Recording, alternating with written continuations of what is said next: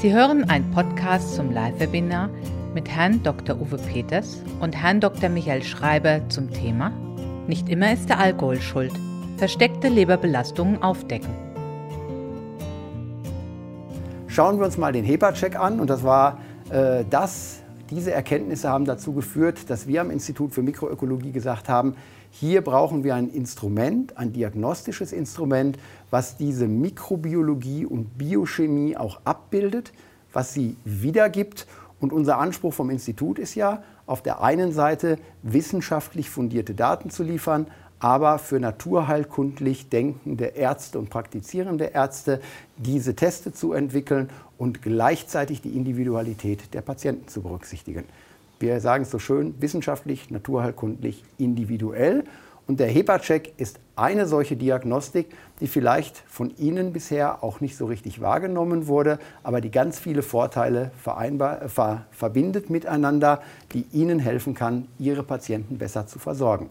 Und wenn Sie draufschauen, was haben wir genommen? Die wichtigen Gruppen der Milchsäurebakterien, haben dagegen gesetzt die LPS-tragenden Proteolyten, also hier sind wir in der Mikrobiologie, gehen dann aber auf die Biochemie, nämlich die Buttersäure einerseits als der positive Faktor der Bakterie, des Bakterienstoffwechsels, auf der anderen Seite die Isofettsäuren, die ein Marker sind für eine gesamte Darmbelastung. Dann geht es um das Thema Leaky Gut. Hier haben wir uns für den moderneren, sensibleren Marker, sensitiveren Marker, das Zonulin, entschieden. Und natürlich gehört dann der pH-Wert auch mit dazu. Und das Schöne ist, dass man hier bei diesem Test eigentlich sehr einfach Stück für Stück auch therapeutische Maßnahmen finden kann.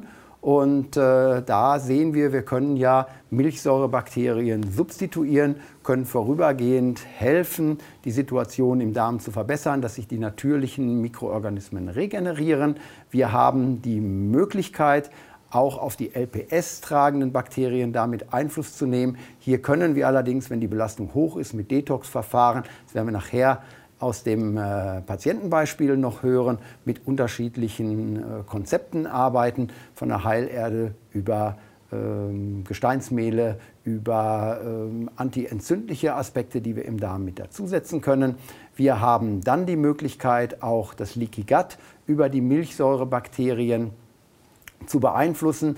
Und äh, wir können natürlich auch über ähm, das Thema Fettsäuren können wir natürlich steuern, äh, indem wir das über die Ernährung tun. Wir können mit resistenten Stärke arbeiten. Wir haben hier mehrere Möglichkeiten, direkt Einfluss zu nehmen. Das heißt, mit jedem Parameter, den ich hier habe, habe ich auch ein therapeutisches Prinzip, die Belastung aus dem Darm für den Patienten zu senken in diesem Fall. Ja, und das sind eigentlich mal so die ganz groben Dinge, die wir im Überblick erstmal haben. Die wichtigsten Informationen haben Sie damit.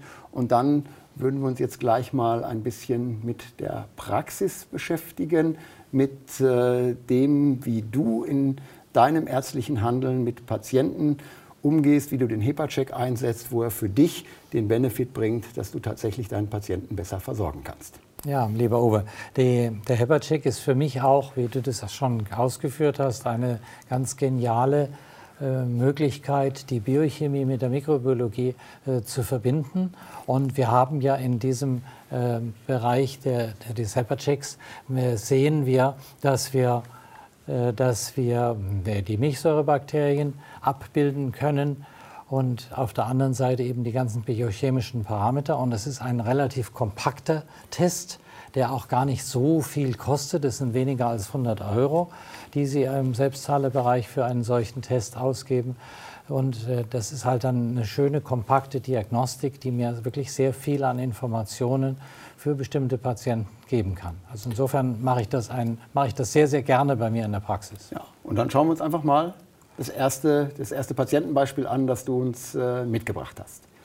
Ähm, das erste Patientenbeispiel ist ein, äh, ein gestandener Elektromeister, der äh, einen mittelständischen, mittelständischen Betrieb hat äh, und da auch einige etliche Angestellte hat, der eigentlich von morgens bis abends und mit sechs Tagen in der Woche äh, zugange ist und da immer seinen Mann gestanden hat. Und seit so Sommer, Herbst letzten Jahres fiel ihm auf, dass er mehr wenn er nach Hause kommt, sich hinsetzen muss. Seine Frau fragt ihn, ja hör mal, was ist denn mit dir los? Ähm, du, du schläfst ja bald am Tisch ein. Er kam nicht mehr dazu, dann am Abend noch die Rechnungen zu schreiben, die er sonst immer völlig problemlos gemacht hat. Also der war einfach deutlich stärker müde und hatte keine Ahnung, wieso und weshalb. Was ihm dann auch noch auffiel, ist ein ständiges Augenjucken und was der, äh, was der Ehefrau auffiel, dass die Augen etwas gelblich geworden sind. Zu dem Zeitpunkt ging er dann zum, äh, zum Selbstständiger, geht man ja nicht zum Doktor, als Selbstständiger steht mir das eigentlich immer alles ja. aus. Ähm, und was dann, äh, dann den, den Arztgang ausgelöst hat, war, dass er die Heiserkeit, die er eigentlich schon ein, zwei Jahre hatte, dass die dann mehr geworden ist.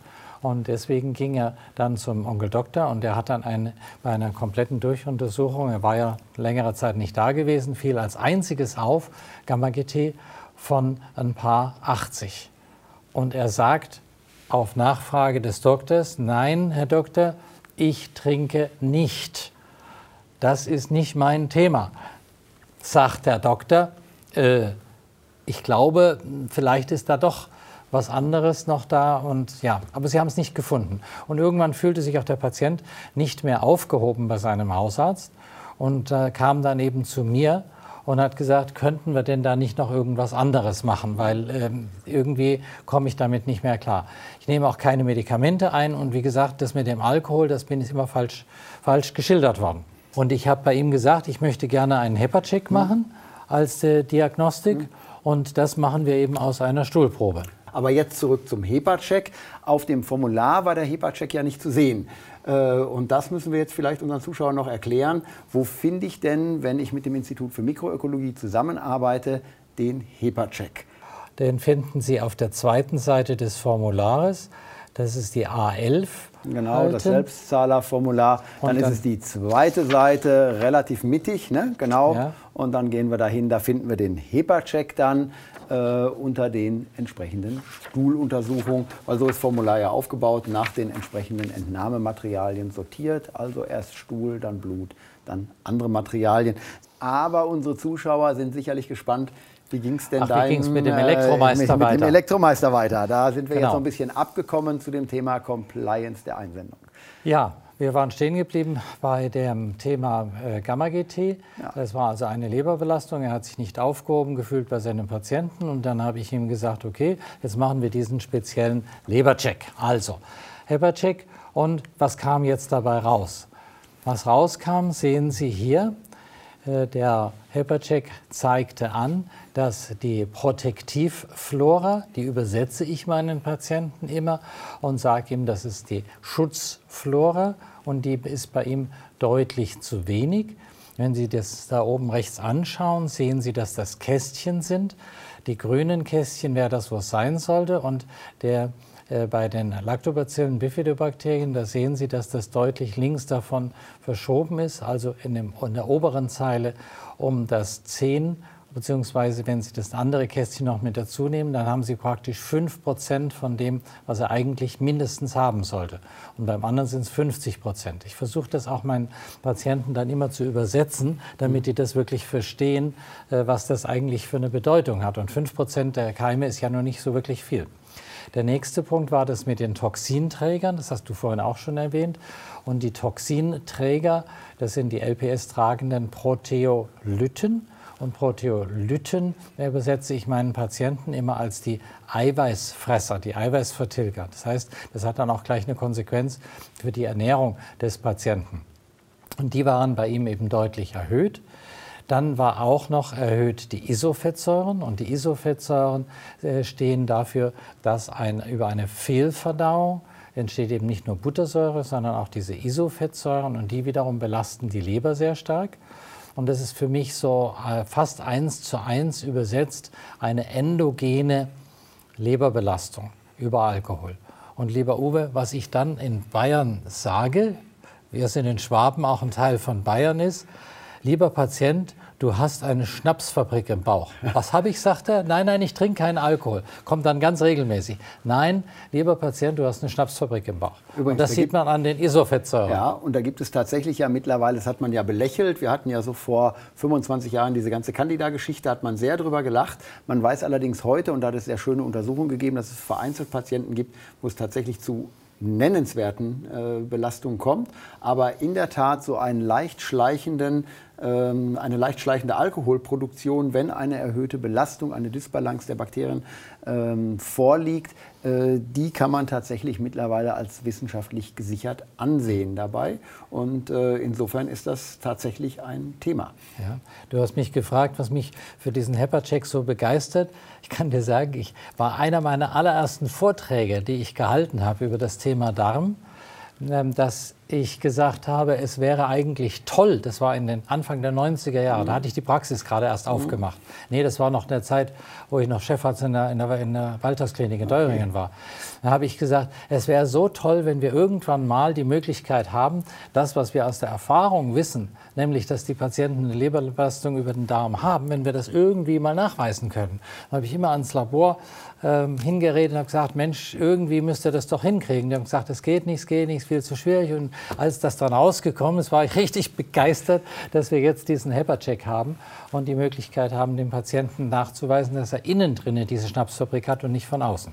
Also das ist wirklich ja. toll. Ja, wieder zurück zu unserem Patienten. Der nächste Punkt war dann das erhöhte Zonulin.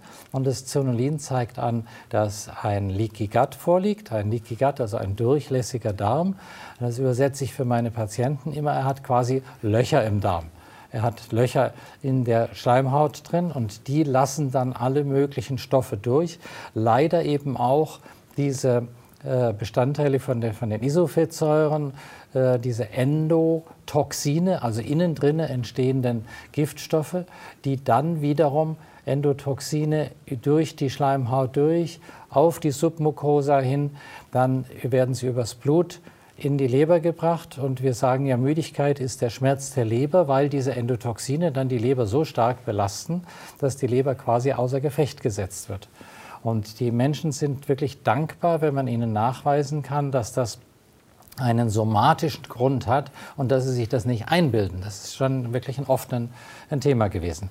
Ja, und dann, wenn wir halt zu wenig an den säurebildenden Schutzbakterien haben, dann haben wir natürlich auch eine Erhöhung der, des Stuhl-pHs, der dann wiederum Vorschub leistet einer äh, Vermehrung der, Ende, der äh, Proteolyten, der Eiweißfresser, wollte ich gerade genau. sagen. Und, ja. Ja, so, so war das bei dem Patienten. Und dann ist natürlich die Frage, was mache ich jetzt damit? Und du hast das vorher in einer Folie schon sehr schön aufgezeigt. Äh, man kann aus jedem einzelnen therapeutischen, aus jedem einzelnen diagnostischen Schritt kann man einen therapeutischen Schritt ableiten. Also, wir fangen oben mit der Protektivflora an. Die Protektivflora kann man geben. Protektivflora heißt, ich kann ein, ein Kombinationspräparat geben aus äh, Milchsäurebakterien im Sinne von Lactobacillen und Bifidobakterien. Das ist der erste Schritt. Dann kommt die äh, Sache mit den Proteolyten. Da gibt es zwei Schritte. Zum einen gebe ich, wenn ich Proteolyten habe, wenn ich damit also eine Vermehrung der LPS-tragenden Proteolyten nachweise, dann gebe ich die gesunden Gegenspieler. Das sind wiederum die Lactobacillen und Bifidobakterien. Und zum anderen gebe ich einen Ernährungsratschlag. Die heißen ja nicht umsonst Eiweißfresser, weil sie eben äh, davon leben, dass von außen tierisches Eiweiß zugeführt wird. Habe ich zahlreiche Beispiele, wo die Proteolyten in der Praxis bei besonders den Menschen hoch waren, die wirklich auch dann viel Eiweiß gegessen haben. Und das ist erfordert vom Patienten dann leider manchmal auch eine gewisse Umstellung seiner Ernährung. Dann ein wichtiges Thema, das hast du auch genannt, war das Thema, ist das Thema in Isofettsäuren die Leber belasten. Das ist das, was am schnellsten geht, dass ich erstmal die Toxine, die im Darm entstehen, binde über irgendeine Form der Heilerde. Wir kennen schon lange die gute alte Luvos-Heilerde. Wir haben aber heute auch ganz moderne Formen der Heilerde wie das Zeolit oder wie das Diasmektit Und das Diasmektit ist auch in einem schönen Präparat zusammen mit äh, Myrrhe und Weihrauch drin. Weihrauch ist ein uraltes Mittel, haben die drei, die drei herrlichen Könige schon gewusst, äh, als ein uraltes Mittel zur Bekämpfung von äh, Ungeziefer, aber eben auch als entzündungshemmendes Mittel. Und die Myrrhe ist adstringierend für die Schleimhaut. Und das haben sie in einem Präparat sehr schön zusammen, sodass man das auch dazu geben kann. Die Erhöhung vom Stuhl-pH können wir wieder über die Milchsäurebakterien regeln. Insofern haben Sie da ein schönes Komplettkonzept, was ich für diesen Patienten gemacht habe. Ja, was können Sie noch machen? Er hat ja nun, was wir vorhin gesehen haben, ein Leaky Gut, also einen durchlässigen Darm. Und da hat sich ein Mittel, was wir auch schon seit Ewigkeiten in der asiatischen Medizin kennen, nämlich Kurkuma, hat sich sehr bewährt, um dieses Leaky Gut wieder abzudichten. Und das gebe ich ganz gerne in Form von Curcumin Logis. Ähm, es gibt auch andere Präparate von anderen Firmen, aber es ist sehr, sehr schön einzunehmen und es ist auch gut hochdosiert. Das andere, was wir da mitgeben sollten, ist, wir wissen ja, dass der Patient auch eine Leberbelastung hatte. Also hat sich sehr bewährt die Artischocke und die Mariendistel. Bei den Erwachsenen nehme ich gerne die Mariendistel in Form von, sei es jetzt Legalon oder sei es Hepalogis, irgendeine Form von einer hochkonzentrierten äh, Silimarin-Zubereitung. Und bei der Artischocke gebe ich bei den Erwachsenen gerne 50 bis 100 Milliliter Artischockensaft am Abend. Das hat sich auch sehr bewährt. Ja, und was, da haben wir ja hier ein bisschen was mitgebracht. Das können wir vielleicht mal zeigen. Ja, stimmt. Du ja, hast klar. ja die Artischocke. Also die, die, die, Artischocke war gar nicht so einfach, jetzt mal so auf die Schnelle eine Artischocke zu bekommen. Aber die wird ja nachher noch eine Rolle spielen, weil man kann tatsächlich mit den frischen Artischocken das quasi in so einer Ernährungstherapie, da wirst du im zweiten Fall noch ein bisschen was zu erzählen. Genau. Und äh, eins, eins muss ich hier an der Stelle mal sagen. Äh, ich weiß gar nicht, ob du es erkannt hättest. Äh, so den das, Blumentopf hier. Die Mariendistel. Ja, ja natürlich. Und weißt du eigentlich, warum die so äh, Mariendistel heißt? Nee, aber das nee. erzählst du mir jetzt Ja, gleich. das hat hier mit diesen weißen Strukturen zu tun. Und der Schleier von Maria. Ja, oder? nicht der Schleier, sondern es soll ein bisschen der Muttermilch gewesen sein beim Stillen des Jesuskindes, was sich hier ausgebreitet hat. Und äh, da die Oberfläche so abperlt, hat es dann dieses Muster gegeben. Daher, daher trägt sie aus dieser mythologischen Geschichte trägt sie ihren Namen. Ähm, hier mal nicht so die Geschichte, dass es irgendwie leberähnlich ist, aber man hat eben festgestellt mittlerweile, dass sehr viele Wirkstoffe tatsächlich äh, leberaufbauend sind. Das ist ja weniger, also die Schocke ist ja immer ein bisschen die Verdauung locken sozusagen. Und äh, hier geht es dann tatsächlich mehr dabei, die Leber zu entlasten bei den Entgiftungsfunktionen, äh, beziehungsweise sie dabei zu stärken, bei den biochemischen Funktionen, bei den Entzündungsfunktionen. Ja, und äh, wir haben bei deinem Elektrik ja, Elektromeister müssen wir jetzt mal fragen, wie ging es ihm denn dann am Ende, wie ist das Ganze ausgegangen? Ähm, ich wollte noch etwas anderes mhm. zwischenschieben, nämlich er hat von sich aus auch mit einer Kolonhydrotherapie ah, angefangen genau, gehabt.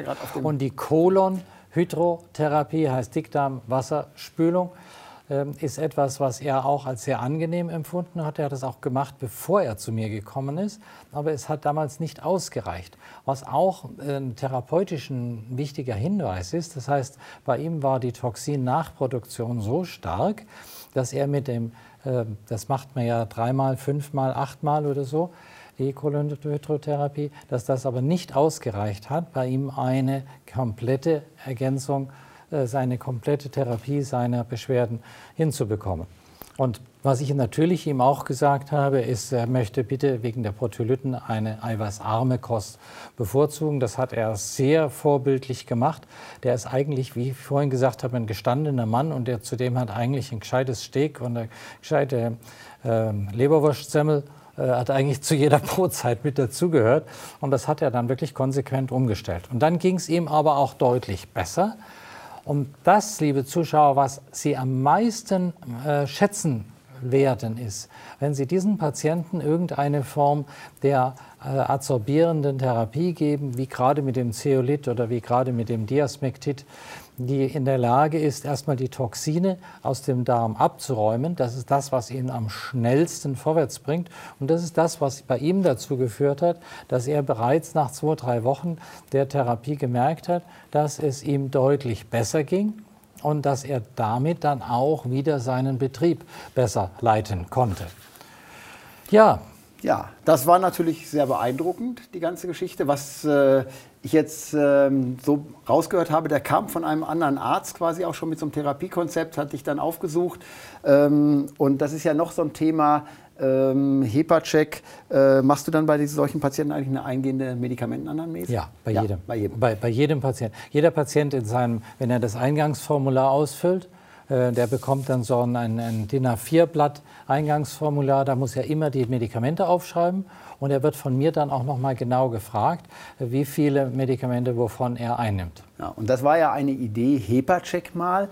Ähm, als wir das Ganze so konzipiert haben, haben wir vor allen Dingen an die älteren Patienten gedacht. Da gibt es ja so Statistiken mit 55 Jahren zwei, mit 60 schon drei, vier, mit 65, also jede fünf Jahre zwei mehr, wenn man das so nimmt. Und die über 70-Jährigen nehmen dann im Schnitt, im Durchschnitt über sieben Medikamente ein. Also das ist schon äh, eine gewaltige Menge. Und da war es natürlich mal die Idee, ähm, weiß nicht, setzt du sowas bei dir in äh, deinem Alltag ein, ähm, dass man genau Patienten, die so viele Medikamente nehmen, auch regelmäßig mit einem HEPA-Check untersucht, um nämlich den Faktor endogene Belastung bei diesen Patienten herunterzufahren? Ähm, es ist ein total interessanter Gedanke. Ähm, ich mache es bisher noch nicht regelmäßig. Vielleicht machen wir es irgendwann mal regelmäßig. Äh, bei mir in meiner Praxis nehmen die Patienten normalerweise nicht diese angesprochenen mhm. statistischen ja. sieben Medikamente, aber ich mache als Kassenarzt, als niedergelassener Kassenarzt, mache ich auch regelmäßig Vertretungen bei anderen Kollegen und da sehe ich eben doch, was du gesagt hast, dass die sehr häufig auch sehr viele Medikamente nehmen. Insofern ist das von der Idee her vielleicht ganz gut, dass man da wirklich auch mal einen ähm, HEPA-Check so als Screening-Methode ja, für genau. die Medikamente. Ja, und da war es ja mal gedacht, weil auch in der naturkundlichen Praxis gibt es ja eben Patienten, die ähm, ja dann doch auf bestimmte Medikamente angewiesen sind ab einem bestimmten Zeitpunkt. Äh, und äh, das, was sozusagen dem jetzt äh, ja so richtig zuträgt, ist ein Artikel, der jetzt gerade in den letzten Tagen äh, im Internet ähm, zu lesen war, nämlich eine Arbeit, die eigentlich schon aus dem letzten Jahr ist, aber in Nature publiziert wurde. Und in dieser Nature-Arbeit geht es darum, dass nicht nur die Antibiotika einen großen Einfluss auf die Darmbakterien haben, sondern dass es eine ganze Reihe anderer Medikamente sind. Über PPIs haben wir hier schon gesprochen. Es sind die Statine, aber es sind natürlich auch Schmerzmittel, es sind nicht steroidale ASS. ASS wissen wir schon lange, dass es die Tight Junction ähm, beeinträchtigen kann, die Tight Junction Regulationsfunktion beeinträchtigen kann. Also ganz, ganz viele äh, Medikamente, antientzündliche Medikamente, die man dort aufgeführt hat. Du hast ja schon die pflanzlichen Alternativen, Kurkumin und so weiter genannt. Also hier wirklich eine Arbeit, die lesenswert ist. Auch diese Arbeit im Volltext im Internet erhältlich, wenn Sie den Titel bzw. einen der Autoren dort eingeben. Und äh, um das ein bisschen zu festigen, hast du noch ein zweites Patientenbeispiel genau. mitgebracht. Aus der Praxis für ganzheitliche Familienmedizin. Familienmedizin. Ich das nochmal. Aus der Praxis für ganzheitliche Familienmedizin. Ein Kind, genau. Und äh, bei einem Kind, kind Hebercheck da denkt man ja immer, die sind sehr regulationsstabil, da wäre das noch gar nicht so äh, das Thema. Aber auch hier hingucken, glaube ich, eine ganz wichtige Botschaft für unsere ja, Zuschauer. Also ich denke denk vor allen Dingen auch erst mal dran denken. Ja. Weil bei einem Kind gehst du eigentlich so primär mhm. nicht von einer Leberbelastung mhm, genau. aus. Äh, beim Erwachsenen vielleicht schon, aber bei einem Kind eher nicht. Und in unserer Praxis versuchen wir auch die Kinder, wenn es irgendwie geht, nicht mit irgendwelchen Dingen zu pieksen. Den, von denen halten wir die scharfen Sachen weg. Und Alkohol dürfte es bei den Kindern auch sagen sehr wir mal, wenig unter 10 eher nicht sein. Ja, oder genau. eigentlich sollte es unter 16 Also ich habe Ihnen jetzt hier ein sieben Jahre altes, also deutlich unter zehn Jahre altes Kind mitgebracht. Und äh, das fiel auf, dass das zunehmend äh, in der Schule weggeblieben ist, immer wieder wegen Bauchschmerzen. Und dass das Kind auch äh, nach der Schule, was die Mama dann berichtet hat, immer wieder eingeschlafen ist und einfach nicht mehr so präsent war, Konzentrationsschwierigkeiten hatte. Und dann fiel der Mama noch auf, dass das Kind, was es früher, was früher kein Thema war, aber es hat keine Eier mehr vertragen, keine Hühnereier muss man sagen, und hat auch Milch nicht mehr vertragen. Ja, damit kam das Kind, das ist von einer Familie, die bei uns in der Praxis schon in der zweiten Generation ist. Und dann haben wir auch diesen HEPA-Check gemacht. Die Helferin hat es wieder sehr schön erklärt. Dann hat das Kind seinen seine Stuhlgangsprobe abgeschickt und es kam nach drei, vier Wochen wieder und da kam jetzt Folgendes raus. Überraschend für ein Kind, muss ich sagen. Überraschend. Also für ein Kind würde man ja eigentlich meinen, sollte eigentlich keine. Leberbelastung mhm. haben. Aber fangen wir vielleicht mal unten in der Mitte an, die kurzkettigen Fettsäuren. Was sehen wir da? Dass die Isofettsäuren bei ihm eben doch deutlich erhöht waren, nicht ein bisschen, sondern deutlich erhöht waren. Wenn Sie eine Zeile aufrutschen, die Proteolyten, also wieder die Eiweißfresser, waren auch grenzwertig erhöht und halt ein Mangel an gesunden Darmbakterien, ein Proteo an Protektivflora. Nicht Proteolyten, sondern Protektivflora-Mangel. Und da vielleicht auch mal ein Hinweis, wenn Sie diesen Heber-Check sehen, dann sehen Sie hier an der ersten Zeile, dass es deutlich im weißen, also im pathologischen Bereich ist. An der zweiten Zeile sehen Sie, dass das in dem grünen Bereich ganz weit links ist. Das heißt, der ist im Bereich vom Minimum dessen, was es eigentlich sein sollte. Das heißt, da ist, macht es doch durchaus Sinn, sowohl Bifidobakterien als auch Lactobacillen zu geben, weil er auch bei den bei den Lactobacillen eben in eher in dem unteren Normbereich ist. Dann fiel auch auf, dass er äh, ein erhöhtes Zonulin hat. Und jetzt, Uwe, wirst du vielleicht drüber stolpern. Ja, genau, Alpha-1-Antitrypsin, das ist ja das nicht gehört der Standard. Gar nicht, das ist nicht der Standard. Genau, gehört ja, ja, eigentlich gar nicht zu der, ja. zum HEPA-Check ja. mit dazu. Wir machen das trotzdem, gerade dann beim Patienten und die Mutter ist Lehrerin. Die will dann die Dinge oft ganz genau wissen. Und da machen wir das oft so, dass wir dann das Alpha-1-Antitrypsin mitmachen. Und es ist gar nicht so ganz selten, dass dann doch mal auch bei einem normalen Zonulin, was man ja eigentlich immer sagt, das ist der sensible Parameter, genau. ja. äh, und dann kommt trotzdem auch mal ein erhöhtes Alpha-1-Antitrypsin raus. Also es ist jetzt nicht das Vielleicht an dieser Stelle nochmal so generell, also wenn Sie solche Untersuchungen kombinieren, und du machst es ja auch viel, du machst ja zum Teil den ganzen Kyberbiom, nimmst einen HEPA-Check mit dazu, weil da neue Untersuchungen dabei sind, wenn Sie so etwas kombinieren, dann ist es so, dass wir am Institut diese Dinge berücksichtigen. Also das kostet dann nicht sozusagen den Preis eines Kyberbiom plus HEPA-Check, sondern die Parameter, die doppelt sind, das wird rausgerechnet. Sie weißt du, Uwe, das ist ein ganz Parameter. wichtiges Thema. Ja, das ja, ist in der ja. Praxis wirklich ein wichtiges Natürlich, Thema, dass die Patienten sagen, dann rechnen die da zusammen, was da untereinander steht und sagen, ja, das ist aber teuer. Sage ich, nö, nö, da wird das ja nur noch nur das gemacht, was, da wird nur das berechnet, was wirklich gemacht worden ist. Oder dann eben auch in, in der Befundung, so wie wir es jetzt hier gerade gesehen haben, dass es zusammengefasst wird, dass es einen Überblick gibt. Also wenn Sie dann aus dem Kyber Plus Bereich etwas dazu nehmen, äh, so wie wir es jetzt hier gerade gesehen haben, äh, dann hat man sozusagen hier die Kombination und kann es dann eben auch äh, von der Gesamtbefundung her gegenüber dem Patienten dann erläutern. Genau. Ja, aber machen wir mal bei dem Kind weiter. Das ja, so wie ging es dann mit unserem Siebenjährigen weiter? Jetzt haben wir hier oben nochmal die, äh, die Lactobacillen und Bifidobakterien, die kann man geben. Dann haben wir die toxintragenden Proteolyten, da kann man ihm wieder eine Ernährungsberatung geben. Dann haben wir die Isofettsäuren, da wäre es sinnvoll, eine, ähm, eine Therapie zu machen mit einem äh, Heilerdepräparat. Dann haben wir das Zonulin. Da kommt jetzt etwas Spannendes rein, dass wir das Kurkumin auch mal anders einsetzen können. Und ganz unten haben Sie den Stuhl-pH. Das heißt, da haben Sie auch wieder die Möglichkeit, über die säurebildenden äh, über die säurebildenden Milchsäurebakterien zu arbeiten. Und genauso gehe ich das mit meinem Patienten auch durch. Anhand von seinem Befund gehe ich dann seine mikrobiologische Therapie durch. Ich habe ihm gegeben ein Milchsäurepräparat hochdosiert, in dem Fall, weil er Milch nicht vertragen hat. Ein Präparat, was sowohl laktosefrei wie äh, lactalbuminfrei ist. Und dieses Präparat habe ich ihm am Anfang im ersten Monat hochdosiert gegeben und danach dann auf eine normale Dosierung zurückgegangen. Das heißt, ähm, der, das Kind wiegt um die, drei, um die 40 Kilogramm, glaube ich. Das heißt, ich habe ihm erstmal die halbe Dosis vom mhm. Erwachsenen, mhm. aber das verdoppelt gegeben. Das heißt, zweimal einen Beutel. Also quasi eine Erwachsenendosis dann doch. Eine Erwachsenendosis dann doch und habe dann mit zweimal einem halben Beutel weitergemacht. Und ich habe ihm auch äh, Heilerde gegeben, in dem Fall das Zeolit, äh, was man äh, sehr günstig bekommen kann. Und das war so die Basistherapie. Dann habe ich aber auch noch eine Ernährungsumstellung gemacht.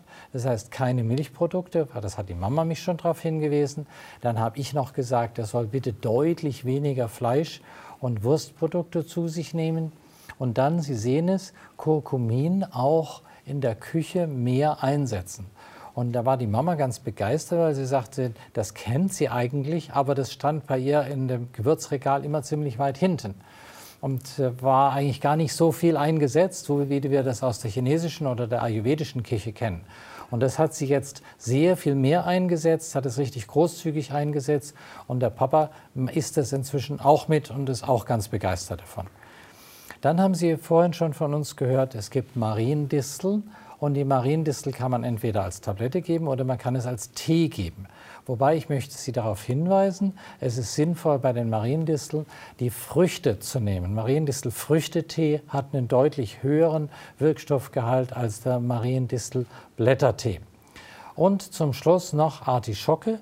Und glücklicherweise hat das Kind das Artischockengemüse geliebt. Das heißt, ich habe beim Kind jetzt keinen Saft eingesetzt, sondern das Artischockengemüse als Gemüse eingesetzt und damit waren sie auch ganz glücklich.